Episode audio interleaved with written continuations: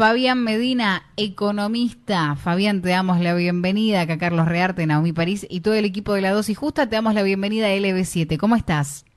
¿Qué tal, Naomi? ¿Qué tal, Carlos? ¿Cómo andan? Buen día. Bien, esperando acá que se acomode algo en algún momento. ¿Va a pasar o no va a pasar? Me ahogaba. Por lo, a ver, eh, ¿por dónde querés que empecemos?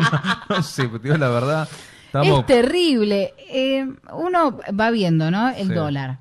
16 pesos, esto más o menos, pero... ¿Estaba esto en los manuales? Esto, ¿se estudió? Parece que el viernes pasado se llegó al techo, que fue 337. Cuando, lo quisieron poner 350, hubo media hora de feriado cambiario virtual, o, mm. hecho directamente, por lo menos acá en la zona metropolitana, por las dichosas cuevas. Claro. Eh, vieron que a 350 no vendían ni chiquitaje, entonces lo bajaron de vuelta a 367 45 minutos después de haberlo subido. Mm. Eso marca que el techo era para ellos 337, ¿sí? Eh, la realidad marca que inclusive el valor de 321, 322 eh, también es ficticio. Sigue siendo ficticio. ¿Por qué?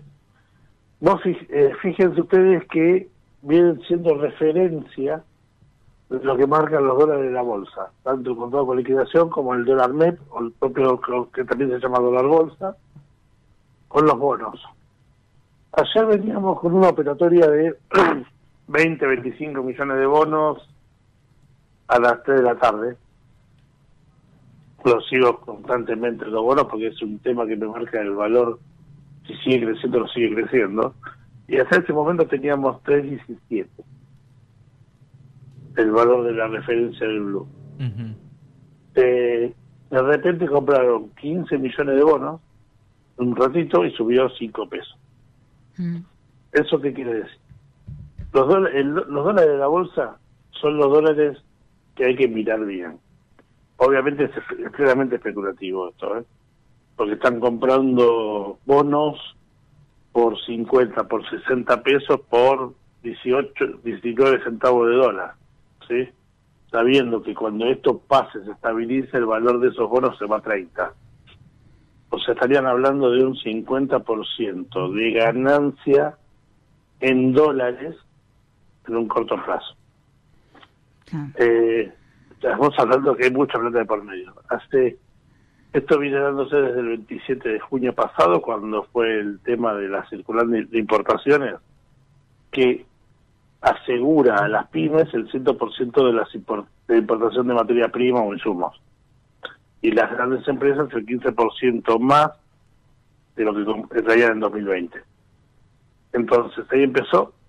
Tuvimos días hasta de 90 millones de bonos vendidos. Esta semana tuvimos 82 eh, esta semana no, perdón, el viernes pasado tuvimos 82 millones. Pero el tema es que las cuevas están vacías hace, hace más de 20 días. Claro. La, eh, la cueva está vendiendo aquel que va, cualquier hijo vecino que ve compra 83 dólares, 25 dólares, 120, 170. Las operaciones grandes de las cuevas, 5, 10 mil, 15 mil, 20 mil, no existe ninguna. Están vacías. ¿Qué es lo que quiero decir con esto? Están vendiendo menos del 10% de lo normal. Una cueva vende entre 50 y 70 mil dólares por día. Opera. Están operando 3.000, 4.000. Para lo que sé ellos, a ver, inclusive hay, cuevas que están cerrando una y cuarto de la tarde. Ah, mm. Pero no por el motivo que vos te pensás que no la gente va a comprar, no no tienen más, más pesos para seguir comprando dólares. La gente le va a vender y no... A ver, eso tienen, para, vamos a decirlo muy burdo para que la gente lo entienda. Llegan con 300 mil pesos en, el bolso, o en la bolsa, ¿sí? Para el día. Eh, esos 300 mil pesos compran dólares, compran dólares, entran pesos, salen pesos. Si un momento, como la gente no va a comprar dólares, no hay, claro. Se quedaron sin pesos. Claro. Es el momento que cierra la cueva. Claro. La jornada, Ahí cierran la jornada termina, listo, claro. nos vamos, listo, ya terminamos. Fabián, en, Ajá, en sí. esto para poder entender la diferencia entre el, el blue y lo que hablamos de las Claro. cuevas con el oficial que uno ve un precio de cien- ¿Cuánto? Ciento y ¿cuántos pico, decía dólares ciento hay y también, pico, no? claro, eh, ¿en qué, en qué difiere? ¿Cuál es la conveniencia? ¿Esto ayuda, beneficia? Es, es Mira, vamos complicado. a decir algo que estaban hablando ustedes recién. Todo lo que son hipermercados, supermercados, tienen poder de negociación y traen productos importados al dólar oficial, que es el comercial, que es el de 136, 137. Sí. Y lo ven, y lo tienen que vender a valores accesibles. El, el- no, te lo tienen que vender a, tres- a 320. Claro. Y la mercadería está en los mer- supermercados, tanto los mayoristas como los supermercados com- grandes como los hipermercados, tienen precios bastante acomodados al 30 de junio, porque vamos a ser sinceros. El ministro Guzmán renunció el 2 de julio, sábado. Mm, El 3 estaba la nueva ministra designada. Sí, ¿Qué cambia entre el primero y el 4? sí. El dólar. sábado y domingo. No, no, no. No, no cambió Entre- nada. No cambió a, nada. la- a las 9 de la mañana del lunes 4, ¿qué había cambiado? No. Nada. Nada, nada. Y de repente te cerraron todos los comercios, poniendo, por lo menos acá en Capital Federal, con papeles que decían cer- cerrado por remarcación, aumentó todo 20%. Tal cual. Eso es, espe- eso es especulación pura. Especulación pura. Eh, estaba escuchándote que les hablabas del papel higiénico. Claro. Sí. Guardaban todo. No, no, no, no. Hoy inclusive hay algunos que siguen diciendo que el papel higiénico está faltando, es mentira. Yo lo veo en los supermercados grandes. Hay. Si alguno no lo pone, y hace la, defensa, eh, la, de- la denuncia de defensa del consumidor del Ujú. Centro Centro Nacional Claro. o, de, o, o a la defensa, o defensa del consumidor provincia. Claro, corren con esto de que la celulosa es importada, entonces, Mm. viste, siempre para todo hay una explicación, No, pero son- después el son pato lo pagamos nosotros. Bueno, acá, acá en Tucumán eh, había unos, unos problemas con el aceite que se estaba yendo a 400 y pico. Pero, No, no, ese decir- problema lo tenés en todo el país. pero claro, en Buenos Aires los aceites estaban alrededor de 600, 600. 700 pesos, Sí. 8, depende de la cara, donde vayas. Sí, sí, sí. Sí, exactamente. Por eso te digo, vayan a los supermercados hiper- o hipermercados. Supermercados grandes o hipermercados. Tienen mayor poder de negociación, tienen precios más cercanos a lo que era el 30 de junio. Por el momento vayan ahí.